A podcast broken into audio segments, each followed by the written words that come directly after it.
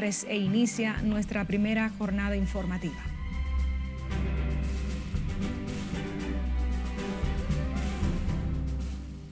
Autoridades cierran la frontera con Haití por Dajabón. Agentes de la policía matan dos hombres vinculados a matanza en Dajabón en presunto intercambio de disparos. Haitianos que residen en República Dominicana lamentan crímenes de sus compatriotas. Productores de San Juan temen pérdidas en cosechas de habichuelas. Hombre hiere de varios disparos a su pareja y luego se suicida en San Pedro de Macorís. Y presidente Abinader encabeza mesa de trabajo en Cabo Rojo, Pedernales.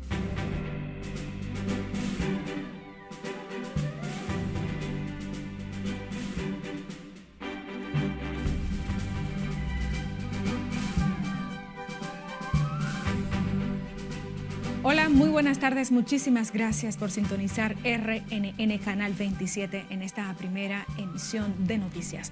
Soy María Cristina Rodríguez. Es un honor para todo el cuerpo técnico y de producción que ustedes nos elijan como su opción noticiosa. En momentos en que las autoridades dominicanas y haitianas vuelven a hacer públicas sus diferencias por el posible desvío del afluente del río Masacre, este miércoles se ha dispuesto del cierre de la frontera por Dajabón, sin que se expliquen hasta el momento los motivos. Nuestro corresponsal en la zona, Domingo Popoter, nos amplía.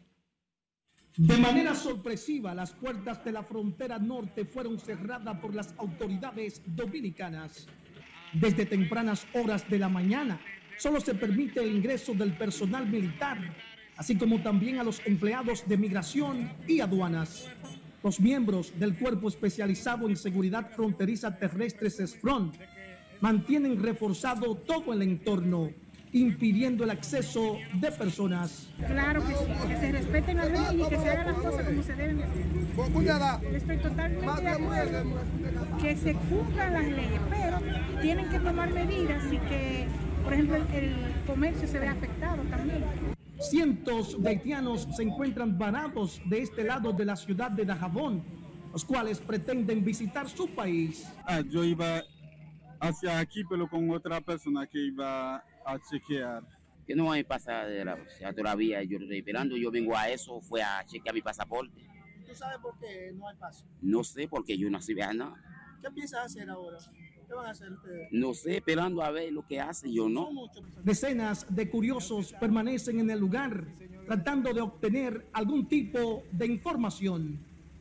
Solo se sabe de manera extraoficial que el cierre de la frontera por Dajabón supuestamente se debe a que los haitianos han continuado la construcción del canal con el propósito de desviar las aguas del río Masacre desde Dajabón, donde las puertas de la frontera norte están cerradas. Ahora paso con ustedes al set de noticias. Seguimos con más. Es que la Policía Nacional haitianos que residen en República Dominicana lamentaron el comportamiento de compatriotas que se han visto involucrados en hechos violentos como el más reciente crimen donde fueron asesinadas cuatro personas en Dajabón. Jafreisi Bazán tiene la historia.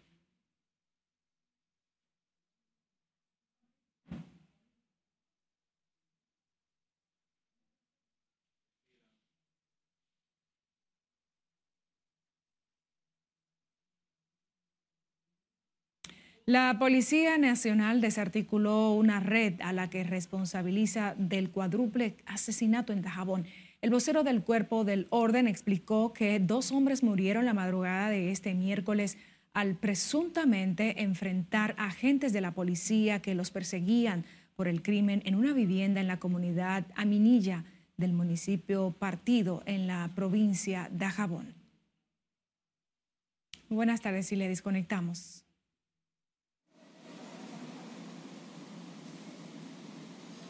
Muchísimas gracias, María Cristina. Así es, tal como tú avanzas, estamos en este momento en el Palacio de la Policía Nacional, donde apenas minutos el vocero Diego Pesqueira ha hecho una cronología al explicar de la muerte de dos de los nacionales haitianos, uno y dominicano, el otro, que integraban esta presunta banda. Uno de los muertos era el cabecilla de la supuesta red y a la que se le atribuyen múltiples delitos. Integraban según la uniformada dominicanos y haitianos. Unos tres ya han muerto, dos en el día de hoy y uno justo el día del cuádruple asesinato de esta familia en Dajabón y que ha consternado a la población dominicana. También en fue muerto ese mismo día una persona y en el día de hoy un dominicano y un haitiano. Se tienen además cuatro personas detenidas, pero vamos a escuchar en detalle al vocero de esta institución, Diego Pesqueira, para que explique con relación al desmantelamiento de esta presunta red a la que la policía mantiene el seguimiento para conocer de, de otros nexos. El móvil hasta el momento es el robo. Esta es una banda criminal, como ya hemos detallado, que se dedicaban a ubicar sus víctimas y posteriormente pues las asaltaban con violencia en algunos casos, hasta registrando este tipo de acciones criminales, cegándole la vida a personas inocentes. ¿Qué se robaron, Diego? ¿Qué sustrajeron de esa vivienda? De esa vivienda ya hemos, le hemos ocupado eh, la escopeta, le hemos ocupado eh, prendas, le hemos ocupado eh, perfumes y obviamente estamos en el proceso de levantamiento de la escena porque los cuatro miembros de la familia y un invitado de la casa están fallecidos y hay una quinta persona que recibe atenciones médicas en un centro de salud y que es esta persona, dicho sea de paso, que identifica a cada una de estas personas como los autores de los hechos y señala de una manera clara que Pacheco Beltrán, de 53 años de edad, era la persona que realizaba los disparos.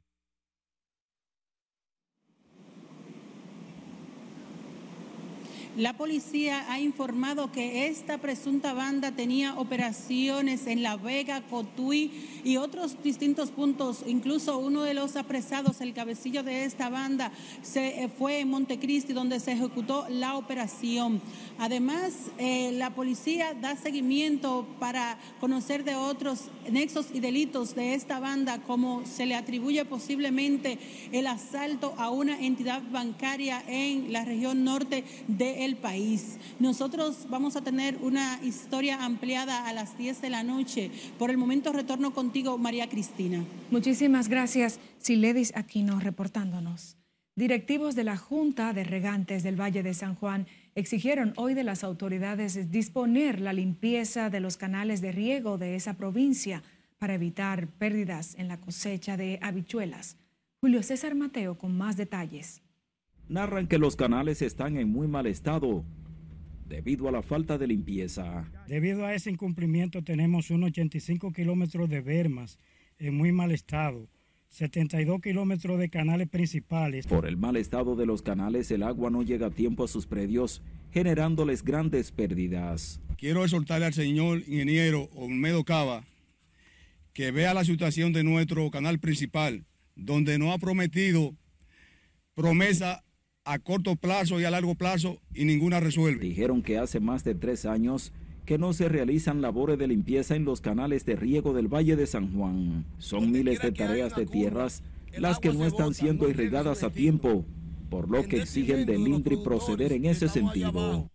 Cuando se deban mojar 200, 300 tareas, no se mojan ni 100 por el mismo problema de que el agua se bote. Explicaron que si las autoridades no disponen la limpieza de los canales de riego a tiempo, podría peligrar la siembra de habichuelas, considerada la principal actividad económica de la zona. En San Juan de la Maguana, Julio César Mateo, RNN. Vamos a nuestra primera pausa. Al volver, Consternación en los girasoles por muerte de joven en primer viaje a Estados Unidos. Además, descubren folders rellenos de cocaína que serían enviados a Australia.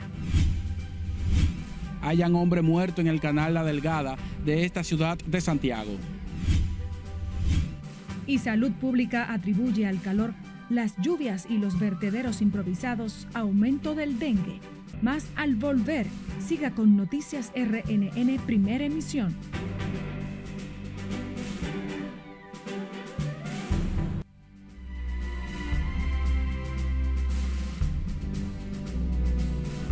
Conozcamos ahora cómo anda el mundo con las noticias más importantes en el plano internacional de la mano de nuestra editora Scarlett Wichardo. El secretario de Estado estadounidense llegó este viernes a Kiev para, entre otras cosas, anunciar un nuevo paquete de ayuda militar de mil millones de dólares de ayuda adicional a Ucrania. Se trata de la cuarta visita de Blinken a Ucrania desde el inicio de la invasión rusa en febrero de 2022. La llegada del funcionario de la administración de Joe Biden se produce poco después de que las sirenas de alarma de la capital ucraniana resonaran cuando los sistemas de defensa aérea derribaron misiles rusos que apuntaban a Kiev. El gobernador del estado brasileño de Río Grande do Sul confirmó que otras seis personas fallecieron por causa de un ciclón extratropical y ahora son 28 las víctimas mortales en la mayor tragedia natural en ese territorio en 40 años. Según las autoridades, para los rescates se utilizan helicópteros de brigada de los bomberos y de la Policía Civil con el apoyo de una aeronave de la Policía Rodoviaria Federal, una de Fuerza Aérea Brasileña y una de la Armada, por lo que han logrado salvar a al menos 4.600 personas. Al menos 11 personas han muerto, 5 han desaparecido y decenas han resultado heridas debido a las inundaciones que afectan a Grecia, Turquía y Bulgaria y que han causado enormes daños a viviendas, carreteras e infraestructuras. Los reyes del Reino Unido, Carlos III y Camila, realizarán una visita de Estado a Francia desde el 20 al 22 de septiembre para celebrar la relación entre ambos países. Durante su estancia en París, los reyes se unirán al presidente francés Emmanuel Macron en una ceremonia en el Arco del Triunfo para señalar el llamado Día del Recuerdo, cuyo fin es rememorar los sacrificios de los veteranos de las Fuerzas Armadas y los civiles desde la Primera Guerra Mundial. Y la compañía espacial china de capital privado Galactic Energy puso en órbita cuatro satélites a bordo del cohete Ceres 1, lanzado desde el mar. El exitoso despegue del cohete de combustible sólido desde una plataforma móvil ubicada frente a la costa oriental de China constituye un hito al convertirse en la primera empresa privada del país en alcanzar este logro. El vehículo de lanzamiento estaba fijado al barco con un mecanismo de bloqueo de tira de magnesio que garantizaba la seguridad vertical del cohete en condiciones de vibración propias del entorno marino.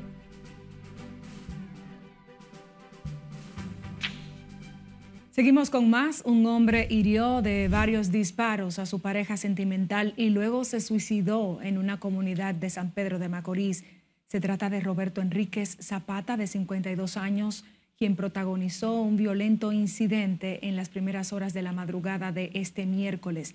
Testigos del hecho detallan que Zapata disparó varias veces contra Odalis Quesada, de aproximadamente 42 años, quien fue trasladada al Hospital Regional Dr. Antonio Musa. Roberto Enríquez Zapata supuestamente disparó a Odalis Quesada, causándole tres heridas de bala una en la pelvis, otra en el muslo derecho y un tercer, tercer balazo en el brazo izquierdo. Desconsolados están los familiares de un joven que murió ahogado en una playa de Estados Unidos, donde fue para trabajar en el programa Summer Work. Los parientes del estudiante que falleció junto a otra persona lo describen como un joven ejemplar, soñador y trabajador. Siledis Aquino tiene la historia. Ya él estaba cumpliendo, él iba a venir de regreso para acá. El joven Edwin Antonio Madés Sánchez viajó a Estados Unidos en busca de mejor vida para él y su familia. Con 21 años fue al país norteamericano para trabajar en Summerwell, un programa temporero para jóvenes estudiantes que manejen el inglés. Tras finalizar su jornada laboral, fue a una playa con su familia donde perdió la vida junto a otra persona. Es una mujer que esa mujer está rota en el corazón porque ella cree que yo le dije, hermana mía, tranquila, que la cosa cuando van a pasar mi niño, un muchacho demasiado decente, demasiado puro. El hijo mío no salía de mi casa. El primer vez en mi vida que el hijo mío dura tanto fuera de mí. Los parientes de Madé Sánchez esperan por la repatriación de su cadáver. Que lo traigan para acá, pues yo quiero ver a mi muchacho, por lo menos ni que sea por última vez. ¿La Cancillería ha hecho algún acercamiento con usted o de allá? No, no, ya la, la gente que se lo llevaron, porque son viajes que están con seguro. Ya ellos supuestamente están haciendo ya la, la, la transacción para eso. Ellos van a cubrir los gastos de, de sacar al muchacho de, de allá. El destacado estudiante inquieto por un buen futuro para él y sus parientes, durante su estadía en Estados Unidos envió videos de las actividades que realizaba. Un excelente muchacho, un excelente muchacho. Yo tengo un par de años que me fui de aquí, yo no estoy en el país, pero el carajito se crió por debajo de nosotros, yo lo vi nacer y no había, no había perdedera. Ese muchacho cayó en eso, seguro la inocencia, los amiguitos y te sabes la o no la inocencia, sino el virus de la juventud. La tragedia ocurrió el pasado domingo a las 6 de la tarde. Los familiares de Edwin Antonio Madés Sánchez esperan darle cristiana sepultura aquí en su natal República Dominicana. Sila Disaquino, RNN. Nos vamos a Santiago, donde un hombre con un suéter de la DNCD fue hallado esta mañana muerto en el canal de riego del sector La Delgada, en un hecho que es investigado por las autoridades. Tenemos a Junior Marte desde esta escena en directo. Adelante. Sí, gracias. Efectivamente, tal como señalas, de acuerdo con algunos residentes en la zona, el cadáver fue visto bollando por las aguas de este canal. La víctima, quien fue hallado en estas aguas sin vida, tiene prendas similares a las que usan los agentes antinarcóticos. En la escena, los residentes dicen que el cadáver fue visto esta mañana flotando por las aguas. No se sabe si se ahogó o lo, lo, lo mataron, porque siempre se ahogan. Hay gente que no sabe el sistema del canal. Ahí a veces que, que piensa uno con la familia de uno. ¿Usted ve? Uno tiene tanta familia afuera y como quiera, donde quiera. Tras el levantamiento, las autoridades informaron, darán informaciones en las próximas horas. No, me dio un abogado, pero no. Como es policía, me dio un abogado, usted ve. Pero yo no puedo decir otra una cosa más de esto. Eso solamente me dio a mí, un abogado. Hasta ahora, según se dicen que son de fuego, fue lo que me dijo uno de ahí, un taiko. ¿Ya lo tienen identificado? Sí. Ya en un par de minutos más o menos, esperando al doctor Lejita para que sea él quien, quien lo confirme, porque hay que esperar el establecimiento como establece la ley. Al lugar acudieron tanto el Ministerio Público como varias unidades de la Policía Nacional. El cadáver fue llevado a la morgue del cementerio del Ingenio para los fines de ley. De acuerdo a residentes en el lugar, es frecuente el hallazgo de personas muertas en esta zona, por lo que demandan de las autoridades mayor presencia policial. Regreso contigo. Muchísimas gracias, Junior Marte. Y el presidente de la República, Luis Abinader, encabeza en este momento una mesa de trabajo en Cabo Rojo Pedernales con parte de su gabinete y representantes del sector empresarial, donde pasan balance a los proyectos de desarrollo turístico que se construyen en esa provincia sureña. Tenemos en vivo a nuestra compañera Lauri Lamar con más detalles desde Pedernales. Muy buenas tardes, Lauri a un destino, a un puerto. Y aquí tenemos al, presidente del puerto ITM, eh, Mauricio, que está aquí con nosotros. Esto además de los empleos directos, porque todo esto va a ser una zona temática. Eh, una parte importante se van a ir a eh, a destinos ecológicos con todos los grandes parques que hay aquí, desde aquí hasta eh, Oviedo, a la laguna de Oviedo, van a caminar en el lago Enriquillo y también van a ir a restaurantes, a comida típica, a áreas artísticas, artesanales, al pueblo de Pedernales. Todo esto, desde el Ministerio de Turismo, el Ministerio de Cultura, hasta minería por eh, varios temas que también le atañen, todo se está preparando para que puedan asistir y que el pueblo, no solamente el pueblo de Pedernales, yo repito, este proyecto empezará aquí en diciembre y se convertirá en la medida que pasen los meses y los años en el motor del desarrollo económico de la región sur, específicamente de la región Enriquillo y también del Valle, porque va a impactar también positivamente a San Juan y a Piña desde el punto de vista de su producción agrícola. Es bueno que ustedes sepan que hoy tenemos que buscar empleados de toda la región solamente para la parte de construcción. Cuando se inauguren los hoteles, que van a haber unos 1.700 habitaciones, multipliquen 1.700 por 1.5 que son los empleos directos y por 3 que son los empleos indirectos por cada empleo directo. Esto va a impactar muy positivamente, aparte de los pequeños negocios que vamos a financiar, más de 100 millones de pesos en pequeños negocios solo por PROMIPYME, lo mismo hará también por, con, más recursos el Banco de Reservas y también el banco. Yo lo dije desde hace varios años, mucha gente no lo creía, que Pedernales va a cambiar en cinco años, va a cambiar radicalmente. En 10 estará irreconocible por el desarrollo que va a tener y en 20 años va a ser un ejemplo del desarrollo que se va a tratar en todas las cátedras de desarrollo económico y turístico de las eh, universidades de la región. Bien, buenas tardes, señor presidente de Salud. Presidente, eh, primero son tres preguntas. Uy. Son de nada. Presidente, eh, hasta el momento, ¿cuál ha sido la inversión en este proyecto? Hasta el momento, hasta este momento. Esa es la primera.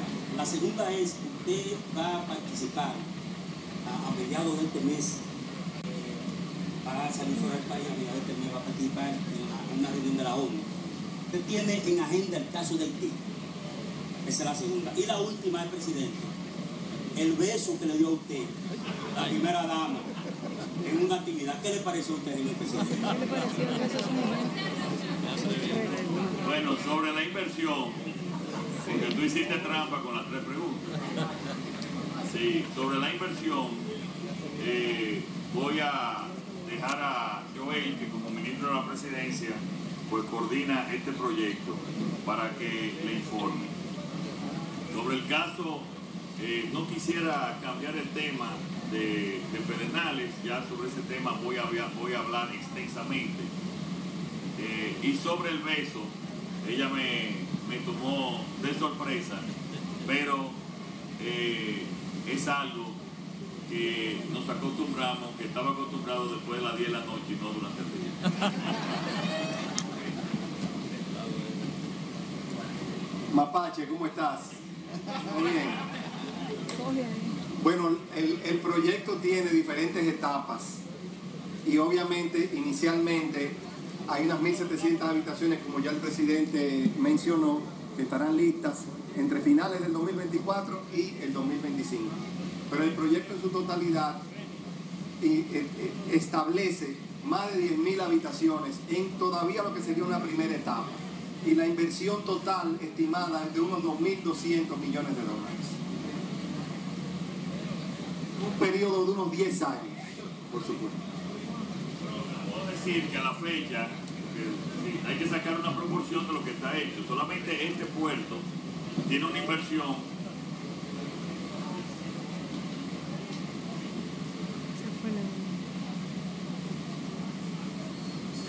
el director del fideicomiso, eh, va a, informar la parte de los hoteles fuera ya del, puerto. El puerto, la inversión total son de 100 millones y hasta la fecha ya han invertido 40 millones de dólares.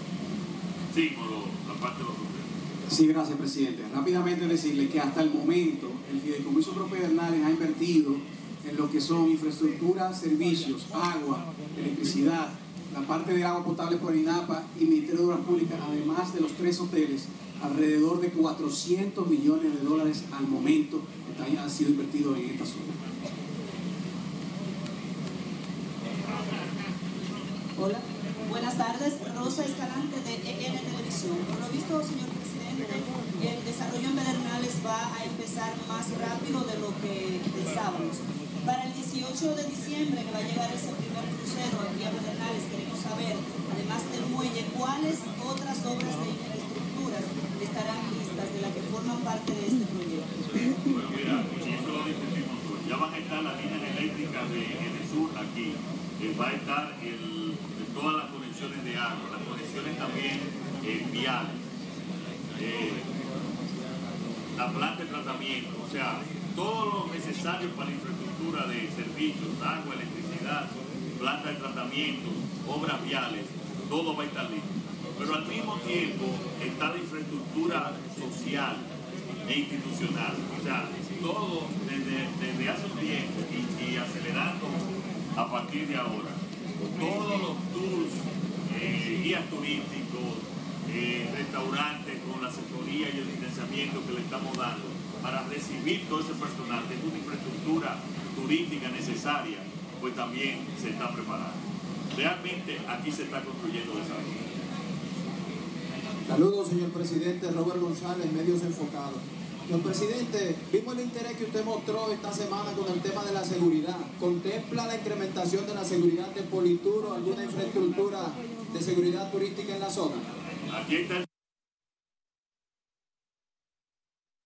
Sí, ya está todo preparado eh, con el personal de Politur para que, como, como pasa actualmente, que la República Dominicana es el país más seguro en las Américas, según las estadísticas que se presentan en relación a las áreas turísticas. Somos el país más seguro de las Américas en términos turísticos. Y así está reflejado y también así será presentado.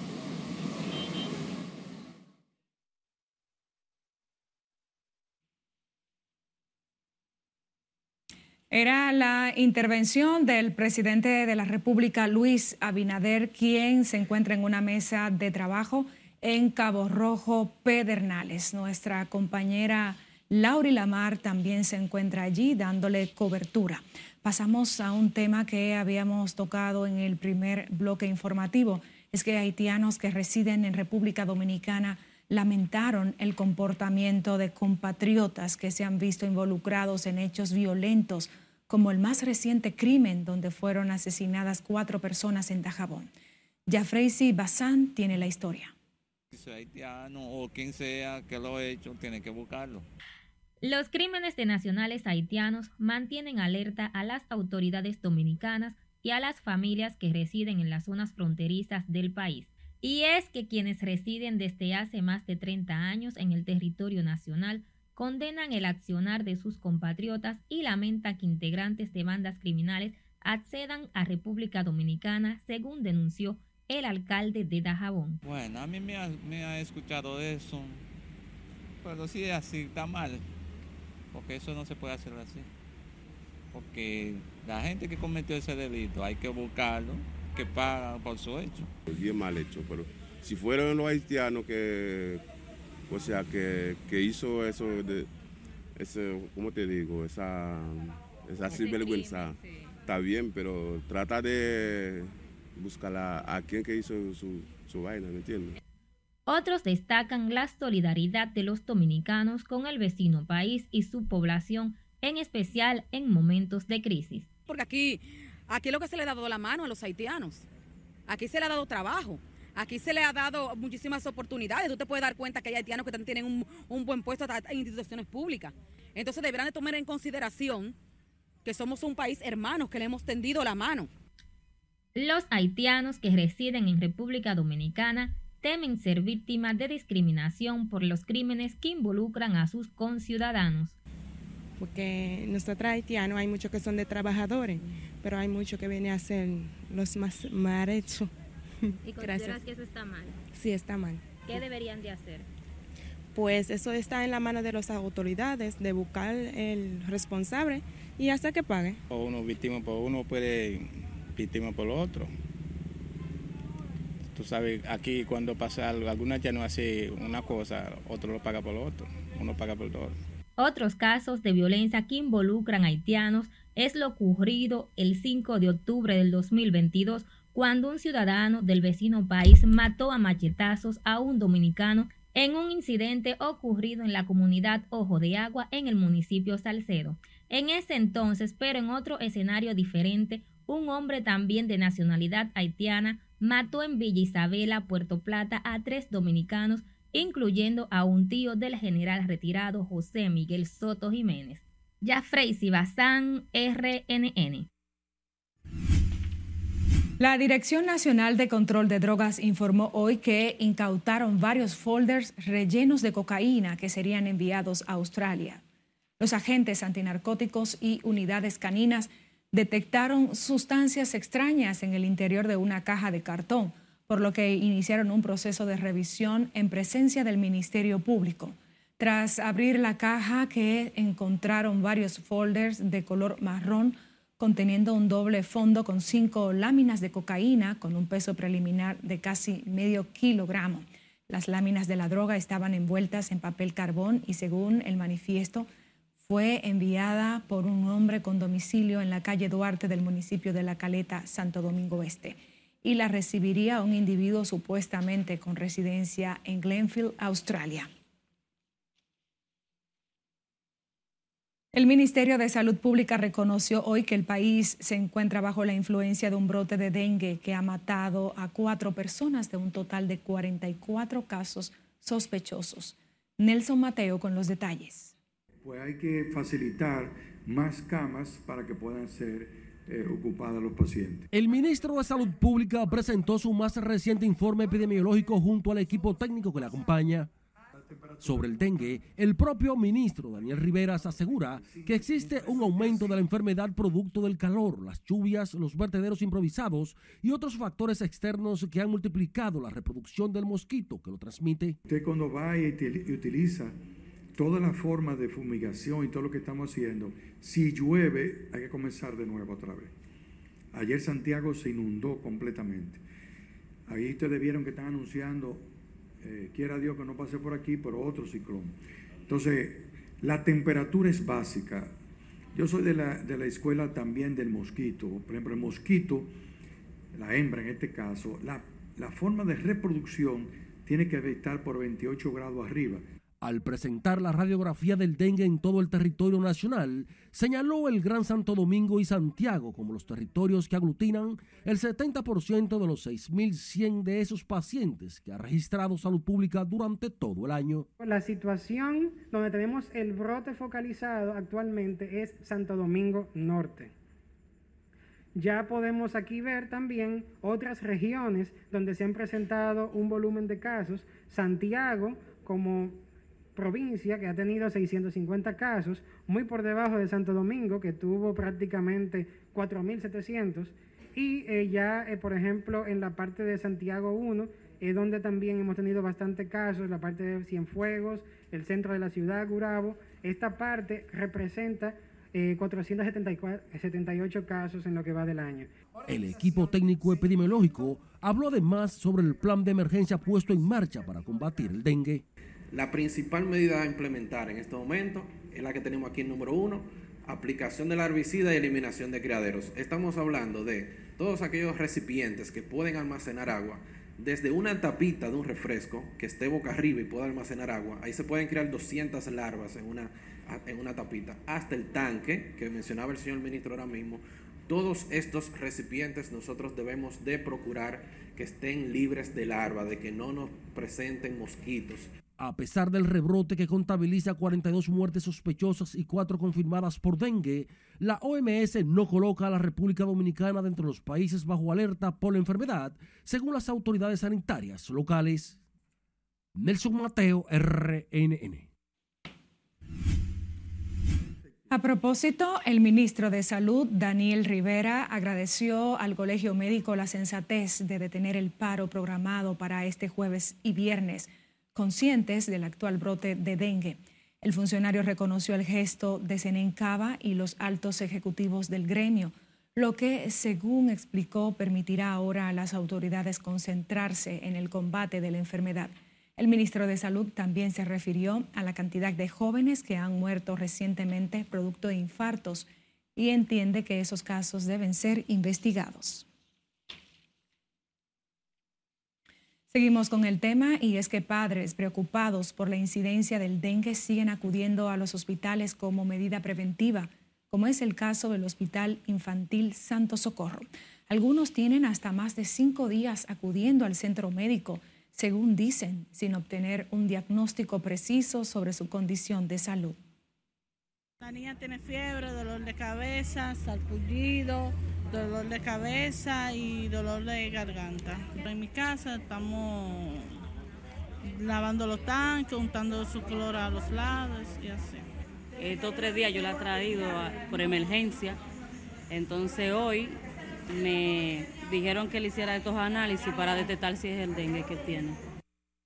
El Ministerio de Salud Pública asegura que se mantiene vigilante ante el aumento de los casos y que continuará con los operativos de fumigación en zonas más afectadas. La Asociación de Taxistas de la Plaza de la Salud, afiliada a la Central Nacional de Transportistas, denunció este miércoles que un grupo se opone a que se realice en su trabajo en los alrededores de la Plaza de la Salud. El presidente de la organización, Juan Jiménez, explicó que tienen más de 27 años laborando en el lugar, por lo que solicitan la reposición de los operadores en las puertas que dan acceso a los edificios. Tenemos una, problemática, nosotros somos 45 hombres aquí, ya mayores de edad, así como usted ve esta parte. muchos viven en casa alquilada, han tenido que sacarlo de la casa por la pérdida. Eh, tenemos que pagar unos 385 mil pesos de bonificación a los empleados que nos sacaron de ahí dentro. Y ese señor no ha desbaratado la empresa por completo. Los taxistas denunciaron además que son víctimas de maltratos cuando intentan operar en los alrededores del complejo hospitalario. Vamos a nuestra última pausa. Al regreso, les contamos de la agenda que agota el presidente Abinader en Pedernales y población de los Alcarrizos genera 50 mil millones de pesos anuales según un estudio. Los detalles al regreso.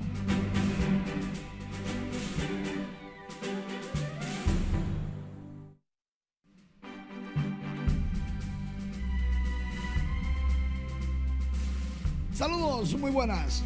Un resumen de los batazos más importantes de los dominicanos en las grandes ligas.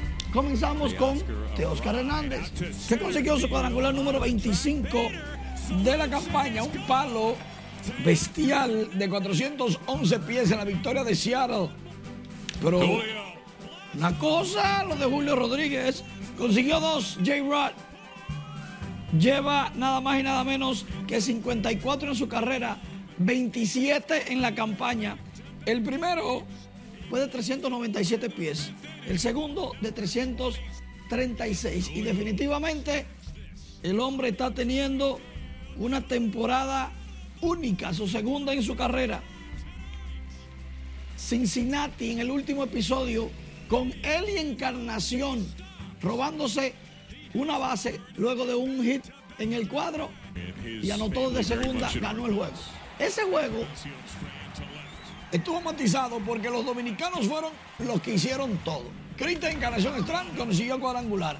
Neolvi Marte consiguió cuadrangular. Y como les decía, el Encarnación anotó la del GAN. Increíble. Manuel Valdés consigue su quinto cuadrangular de la campaña. Un palo que para él fue enorme, de 389 pies. Brian de la Cruz de los Miami Marlins consiguió su número 18 y 36 de su carrera. Miami ganó el juego. Fernando Tatis Jr. pegó su número 23 y 103 de su carrera. Ojo, San Diego dio una pela a Filadelfia en esta recta final. Christopher Morel saliendo desde la banca como bateador emergente, estaba de 2-0 ya, consiguió su cuadrangular número 20, lo perrió, hizo un flip bat histórico de línea a línea y Marcelo Zuna llega a 33 cuadrangulares y casi casi Atlanta tiene 5 jugadores con 30 cuadrangulares o más. Lo de Marcelo Zuna es increíble. 9 cuadrangulares en los últimos 14 juegos, eso es mucho. Y ahora mismo William Adams conectó un cuadrangular de 3 carreras para Milwaukee. Está ganando en el cuarto 3 por 1 a su juego a los Piratas. Sí, interesante. Usted ha escuchado una canción que dice eso es palo, palo. Sí. Ahí está. Gracias, Manuel. Seguimos con más informaciones. Vamos a pasar en vivo con nuestra compañera Lauri Lamar, quien se encuentra en Cabo Rojo, Pedernales, donde el presidente de la República, Luis Abinader, encabeza una mesa de trabajo. Muy buenas tardes, Lauri. Bien, efectivamente, María Cristina, seguimos aquí en Pedernales y como ustedes pueden ver, pueden ver a mis espaldas, continúa aquí el presidente Luis Abinader, quien acaba de dar varios detalles sobre los proyectos turísticos que se construyen aquí en esta provincia del sur. Y recordemos que el gobierno desde el inicio de esta gestión ha priorizado esta provincia y prometido su desarrollo económico con una serie de obras que se construyen, entre estas en los terrenos donde se construye este puerto, con el que el gobierno estima recibir al menos un millón de turistas al año y que ya para eh, diciembre de este año llegará el primer crucero aquí a Pedernales, aunque esta obra continúa en desarrollo y pues se estima que se extenderá a unos cinco años para su conclusión. También se construyen aquí en Pedernales eh, carreteras, se, se desarrolla también un acueducto y varios hoteles, entre ellos más de mil habitaciones. Ya habló sobre esto también el ministro de Turismo y el director de la Alianza Público-Privada, Simon Freud, quien explicó que eh, hasta el momento eh, se han invertido unos 400 millones de dólares, de 2.200 millones de dólares que se estima se estarán invirtiendo en todas estas obras que se están construyendo aquí en Pedernales para su desarrollo económico y por supuesto esto va a crear miles de empleos e impulsar la economía de esta zona que ha estado olvidada por décadas. El señor presidente pues también destacó que específicamente la parte del puerto ya está eh, construida al menos en un 25%. Desde aquí el presidente Abinader también continuará una agenda en esta provincia, va a inaugurar unos, unos destacamentos y otras obras también en Barahona. Ya para mañana jueves el presidente Abinader también tendrá una agenda en la provincia de San Juan. Nosotros vamos a dar seguimiento a toda esta agenda del presidente Abinader en esta zona de Pedernales y sobre estas obras que se construyen para el desarrollo turístico de esta provincia. Así es que por el momento es todo lo que tengo, María Cristina. Retorno contigo. Te agradecemos tu reporte en vivo, Lauri Lamar, desde Pedernales. La Asociación de Instituciones Rurales de Ahorros y Préstamos presentó un estudio financiero en el que revela una movilidad económica de 50 mil millones de pesos anuales en los Alcarrizos. La radiografía económica que tuvo el municipio de los Alcarrizos como su primer objetivo de 10 estudios en carpeta sostiene además que esa población tiene ingresos mensuales promedio de 28 mil pesos. Pero un 64% que usa cuenta, no usa solo cuenta, usa también efectivo. O sea que al final el, efectivo es el medio imperante para la, eh, perdón, predominante para la gente manejar su cotidianidad financiera. Y eso va creando una rueda que lo deja excluido. Porque al margen de que yo tenga una cuenta, ¿qué, nos dimos, ¿qué descubrimos aquí? Que la gente tiene una cuenta. La bancarización que ha logrado el Banco de Reservas es impresionante con el tema de los programas eh, que, que ha implementado el gobierno, pero la gente le depositan, retira el dinero y ya. El único movimiento que hay en el 80% de las cuentas es me deposité y retiré, punto. Con una población de 137 mil habitantes, Los Alcarrizos es un territorio más poblado que cinco de las 32 provincias del país. La investigación sostiene asimismo que su gente tiene teléfonos modernos en un 90% y que un 15% de los habitantes en Los Alcarrizos aún guarda sus ahorros bajo el colchón, en medio de una economía informal de un 70%. Despedimos la presente emisión de noticias. Gracias por acompañarnos. Informó María Cristina Rodríguez. Buenas tardes.